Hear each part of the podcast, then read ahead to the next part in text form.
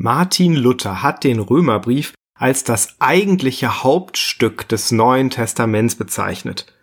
Er sei es, wohl würdig und wert, dass ein Christenmensch ihn nicht nur von Wort zu Wort auswendig wisse, sondern dass er damit auch als mit täglichem Brot der Seele umgehe. Denn der Römerbrief könne nimmer zu viel und zu gründlich gelesen oder betrachtet werden. Wie kommt ein derart überschwängliches Urteil zustande? Was genau steht eigentlich im Römerbrief?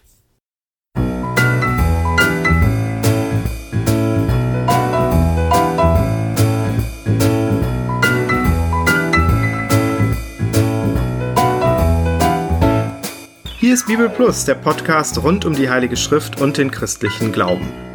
Nachdem wir uns in der ersten Staffel die Entstehung des Neuen Testaments und die Evangelien genauer angeschaut haben, geht es diesmal um die weiteren Schriften des Neuen Testaments.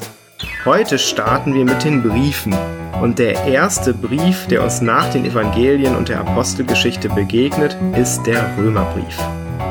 Das hängt wahrscheinlich damit zusammen, dass der Römerbrief als einziger Brief des Neuen Testaments eine geordnete Darstellung des Evangeliums enthält. Geschrieben hat ihn der Apostel Paulus, was in diesem Fall tatsächlich von niemandem in Frage gestellt wird. Aus Kapitel 16 wissen wir, dass Paulus sich dabei der Hilfe eines Sekretärs namens Tertius bedient hat. So viel zum Absender. Was ist mit den Empfängern? Rom war die Hauptstadt des Römischen Reiches und wurde zur Zeit der Abfassung des Römerbriefs im Frühjahr 57 nach Christus schon längere Zeit von Cäsaren regiert. Aktuell herrscht in Rom der berühmt-berüchtigte Kaiser Nero. Und es gibt dort auch eine christliche Gemeinde, an die Paulus sich mit dem Römerbrief wendet. Wie diese Gemeinde entstanden ist, wissen wir nicht. Und allein das ist ein Zeichen dafür, dass sie wohl nicht von einem bekannten christlichen Missionar oder Apostel gegründet wurde. Denn wäre das so gewesen, hätte sich diese Tatsache mit großer Wahrscheinlichkeit in irgendeiner Tradition erhalten. Die beste Vermutung dürfte wohl sein, dass die Botschaft von der Auferstehung Jesu von Juden nach Rom gebracht wurde, die in Jerusalem während ihrer Pfingstwallfahrt die Predigt des Petrus gehört und geglaubt hatten. Immerhin gab es etwa 50.000 Juden in Rom. Diese Juden waren 49 nach Christus von Kaiser Claudius aus der Stadt vertrieben worden unter Nero aber weitgehend zurückgekehrt. Darunter könnten auch Priscilla und Aquila gewesen sein, ein Ehepaar, das Paulus in Korinth kennengelernt hatte und das er jetzt am Ende seines Briefes grüßt. Wir dürfen annehmen, dass es durch diese Rückkehr der Juden auch zu Konflikten in der Gemeinde zwischen Judenchristen und Heidenchristen gekommen ist, da Paulus sich im Römerbrief sehr ausführlich mit dem Verhältnis von Christen und Juden auseinandersetzt. Paulus schreibt den Brief, um der Gemeinde sein Evangelium vorzustellen und sich ihr zu empfehlen, da er für eine Missionsreise nach Spanien ausgerüstet werden wollte. Das erfahren wir aus Kapitel 15. Rom bot sich als Ausgangsbasis für Reisen in den Westen des Reiches natürlich gut an. Der Brief wird aber wohl auch dazu gedient haben, Spannungen zwischen den Judenchristen und Heidenchristen abzubauen. Nehmt einander an, schreibt Paulus und fordert die Gemeinde zum Frieden und zur Einheit auf. Auffallend ist auch, dass der Apostel sehr oft mit dem Alten Testament argumentiert. Mehr als die Hälfte der neutestamentlichen Es steht geschrieben Zitate finden sich im Römerbrief. Und damit wird es jetzt auch Zeit für einen Blick auf den Inhalt. Wenn man sich das Thema des Römerbriefes so knapp wie möglich merken will, dann kann man dafür die Wer was, wem was Gliederung als Hilfestellung benutzen. Paulus beantwortet nämlich im Verlauf seines Briefes vier Fragen. Wer steht gerecht vor Gott? Was hat Gott getan, um dieses Problem zu lösen? Wem gilt diese Lösung? Und was sollen die tun, die gerecht geworden sind? Die erste Frage, wer steht gerecht vor Gott? In einem äußerst intensiven Auftaktkapitel nimmt Paulus kein Blatt vor den Mund. Alle Welt ist vor Gott schuldig und steht unter Gottes Zorn. Seine Begründung lautet wie folgt. Denn Gottes Zorn wird vom Himmel her offenbart über alles gottlose Wesen und alle Ungerechtigkeit der Menschen, die die Wahrheit durch Ungerechtigkeit niederhalten. Denn was man von Gott erkennen kann, ist unter ihnen offenbar, denn Gott hat es ihnen offenbart. Denn Gottes unsichtbares Wesen, also seine ewige Kraft und Gottheit, wird seit der Schöpfung der Welt ersehen aus seinen Werken, wenn man sie wahrnimmt, so dass sie keine Entschuldigung haben. Denn obwohl sie von Gott wussten, haben sie ihn nicht als Gott gepriesen noch ihm gedankt, sondern sind dem Nichtigen verfallen in ihren Gedanken und ihr unverständiges Herz ist verfinstert. Puh, da muss man erstmal durchatmen. Alle Menschen, sagt Paulus, können allein anhand der Schöpfung Gottes ewige Kraft erkennen. Das ist übrigens einer der Hauptgründe, warum Christen nicht von der Schöpfung abrücken können. Mögen Wissenschaftler auch noch so vergeblich versuchen, Gottes Schöpfung ohne den Schöpfer zu erklären. Paulus sagt hier, die Menschen wussten von Gott, haben ihm aber trotzdem nicht gedankt. Und deshalb kann sich niemand entschuldigen. Und das gilt auch für die Juden, denen zwar anvertraut ist, was Gott durch das Gesetz sagt, die aber genauso unter der Sünde stehen wie die Heiden. Denn durch das Gesetz, so erklärt Paulus, kann niemand gerecht werden. Es bewirkt vielmehr, dass wir erkennen, was Sünde ist. Antwort auf Frage 1, wer steht gerecht vor Gott? Niemand. Frage 2. Was hat Gott getan, um dieses Problem zu lösen? Nachdem Paulus klargemacht hat, dass alle Menschen schuldig sind und das Einhalten von Vorschriften oder gute Taten nicht dazu führen können, dass man vor Gott gerecht dasteht, präsentiert er jetzt seine Lösung. Die Gerechtigkeit, die vor Gott gilt, kommt durch den Glauben an Jesus Christus. Als Vorbild dieser Glaubensgerechtigkeit gilt Paulus Abraham, über den es im Alten Testament heißt, er habe Gott geglaubt und das sei ihm als Gerechtigkeit angerechnet worden. Paulus schreibt, dass es ihm zugerechnet worden ist, ist aber nicht allein um seinetwillen geschrieben, sondern auch um unsretwillen, denen es ebenfalls zugerechnet werden soll, wenn wir glauben an den, der unseren Herrn Jesus auferweckt hat von den Toten. Dieser Jesus ist um unserer Sünden willen dahingegeben und um unserer Rechtfertigung willen auferweckt. Was heißt das, gerecht durch den Glauben? Und was hat das für Folgen? Das erklärt Paulus in den Kapiteln 5 bis 8.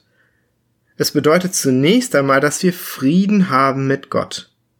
Es bedeutet, dass wir bewahrt werden vor dem Zorn, nachdem wir jetzt durch das Blut Jesu gerecht geworden sind. Es bedeutet, dass wir die Versöhnung empfangen haben. Jesus hat durch seinen Tod die Folgen der Sünde Adams beseitigt. Paulus erklärt das so. Wie nun durch die Sünde des einen die Verdammnis über alle Menschen gekommen ist, so ist auch durch die Gerechtigkeit des einen für alle Menschen die Rechtfertigung gekommen, die zum Leben führt. Dieses neue Leben wird durch die Taufe symbolisiert, mit der man in den Tod Jesu getauft und zu einem neuen Leben erweckt wird. Daraus folgt dann, dass Christen der Sünde gestorben sind und ihr Leben jetzt Gott zur Verfügung stellen können als Waffen der Gerechtigkeit. Wie aber funktioniert das, nachdem wir ja gesehen haben, dass die Menschen nicht besonders gut darin sind, nach Gottes Willen zu leben? Paulus sieht dieses Problem dass für ihn ein Konflikt ist zwischen dem Fleisch, so nennt er unsere alte Natur, und dem Geist. Diesen Geist erhalten Christen durch den Glauben an Jesus. In Kapitel 8 heißt es, Wenn nun der Geist dessen, der Jesus von den Toten auferweckt hat, in euch wohnt, so wird er, der Christus von den Toten auferweckt hat, auch eure sterblichen Leiber lebendig machen durch seinen Geist, der in euch wohnt so sind wir nun nicht dem Fleisch schuldig, dass wir nach dem Fleisch leben. Denn wenn ihr nach dem Fleisch lebt, so werdet ihr sterben müssen. Wenn ihr aber durch den Geist die Taten des Fleisches tötet, so werdet ihr leben. Denn welche der Geist Gottes treibt, die sind Gottes Kinder. Die Antwort auf Frage 2 heißt also, Gott hat seinen Sohn Jesus gesandt, der stellvertretend für die Menschen gestorben ist und dadurch ihre Sünde weggenommen und die Menschen mit Gott versöhnt hat. Wer das im Glauben annimmt und auf Gott vertraut, der erhält von Gott neues Leben, ist der Sünde gestorben und kann mit Hilfe des Geistes Gottes, der in ihm wohnt, ab jetzt für Gott und sein Reich leben. Ist das nicht eine großartige Lösung? Frage 3. Wem gilt diese Lösung? Paulus erklärt in Kapitel 8, dass diejenigen, die auf Christus vertrauen, zwar gerettet sind, aber, so nennt er das, auf Hoffnung. Und dann schildert er, dass nicht nur die, die den Geist als Erstlingsgabe haben, über den jetzigen Zustand betrübt sind, sondern die ganze Schöpfung. Auch die Schöpfung wird frei werden von der Knechtschaft der Vergänglichkeit zu der herrlichen Freiheit der Kinder Gottes, schreibt er. Und führt aus, wie es dazu kommt, dass diese großartige Lösung Gottes Juden und Heiden gleichermaßen gilt. Israel, so der Gedankengang, ist zwar von Gott erwählt, ihm gehören auch die Kindschaft und die Verheißungen. Bisher aber hat Israel diese Verheißungen nicht erlangt, weil es nicht glaubt, sondern lieber seine eigene Gerechtigkeit aufrichtet, indem es sich auf das Gesetz verlässt. Deswegen hat Gott beschlossen, Israel durch ein Nicht-Volk eifersüchtig zu machen und beruft nun plötzlich auch Menschen aus den Heiden, die vorher Gefäße des Zorns waren, jetzt aber zu Gefäßen der Barmherzigkeit werden. Und während die erwählten Juden verstockt sind, nennt Gott jetzt nach seinem freien Ratschuss Menschen, die vorher nicht sein Volk waren, Kinder des lebendigen Gottes. Die Verstockung Israels heißt aber dabei nicht, dass Israel endgültig verworfen wäre. Das erklärt Paulus in Kapitel 11 sehr deutlich. So frage ich nun, sind sie gestrauchelt, damit sie fallen? Das sei ferne, sondern durch ihren Fall ist den Heiden das Heil widerfahren, damit Israel ihnen nacheifern sollte. Wenn aber schon ihr Fall Reichtum für die Welt ist und ihr Schade Reichtum für die Heiden, wie viel mehr wird es Reichtum sein, wenn ihre Zahl voll wird? Denn wenn ihre Verwerfung die Versöhnung der Welt ist, was wird ihre Annahme anderes sein als Leben aus den Toten? Ist die Erstlingsgabe vom Teig heilig, so ist auch der ganze Teig heilig. Und wenn die Wurzel heilig ist, so sind auch die Zweige heilig. Zur Illustration verwendet der Apostel das Bild eines Ölbaums. Während Israel, die natürlichen Zweige des edlen Ölbaums, ausgebrochen wurde, hat Gott die Heiden, die wilden Zweige, in den Ölbaum eingefügt. Wie viel mehr, fragt Paulus, werden dann auch die natürlichen Zweige, also Israel, wieder in ihren eigenen Ölbaum eingepfropft werden. Warum? Das liegt schlicht und einfach an Gottes Treue. Denn Gottes Gaben und Berufung sind unwiderruflich. Und daraus folgt für Paulus, dass ganz Israel gerettet wird. Der ganze Prozess der Erwählung und Verstockung dient letztlich dazu, Gottes Barmherzigkeit auszubreiten. Paulus erklärt das den Heidenchristen so. Denn wie ihr zuvor ungehorsam gewesen seid, nun aber Barmherzigkeit erlangt habt wegen ihres Ungehorsams, so sind auch jene jetzt ungehorsam geworden wegen der Barmherzigkeit, die euch widerfahren ist, damit auch sie jetzt Barmherzigkeit erlangen. Denn Gott hat alle eingeschlossen in den Ungehorsam, damit er sich aller erbarme. Antwort auf Frage 3. Wem gilt also Gottes großartige Lösung? Allen. Frage 4. Was sollen die tun, die gerecht geworden sind durch den Glauben? Gleich zu Beginn des zwölften Kapitels fasst Paulus das so zusammen. Ich ermahne euch nun, liebe Brüder, durch die Barmherzigkeit Gottes, dass ihr eure Leiber hingebt als ein Opfer, das lebendig, heilig und Gott wohlgefällig ist. Das sei euer vernünftiger Gottesdienst. Das bedeutet für Paulus, die Gaben, die Gott uns gegeben hat, zum Wohl der Menschheit und der Gemeinde einzusetzen. Christen sollen gastfreundlich sein, ihre Feinde lieben, nie Böses mit Bösem vergelten und mit allen Menschen Frieden halten. Sie sollen sich nicht rächen, sondern das Böse mit Gutem überwinden. Sie sollen der staatlichen Obrigkeit gehorsam sein, und wir erinnern uns, die Rede ist hier immerhin von Nero, und ihre Steuern zahlen. Christen sollen andere nicht verurteilen und die Schwachen tragen. Fressen und Saufen und Ausschweifungen sollen gemieden werden, denn das Reich Gottes ist nicht Essen und Trinken, sondern Gerechtigkeit und Friede und Freude in dem Heiligen Geist. Damit haben wir auch die Antwort auf Frage 4. Was sollen Christen tun? Ein heiliges und gottgefälliges Leben zum Wohl und Nutzen der Menschen leben. Das war eine äußerst kurze Zusammenfassung des Römerbriefs.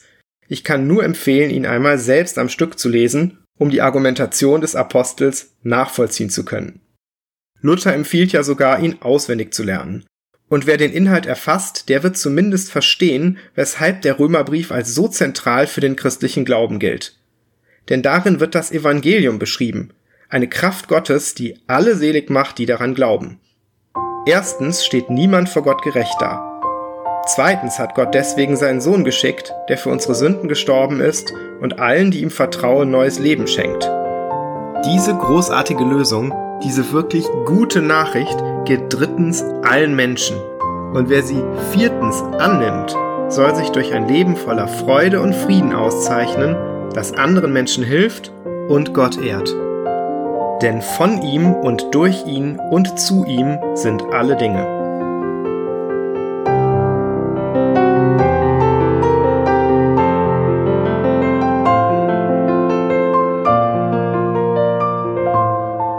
Das war Bibel Plus, der Podcast rund um die Heilige Schrift und den christlichen Glauben. Weitere Informationen und Kontaktmöglichkeiten finden Sie im Internet unter www.bibel.plus.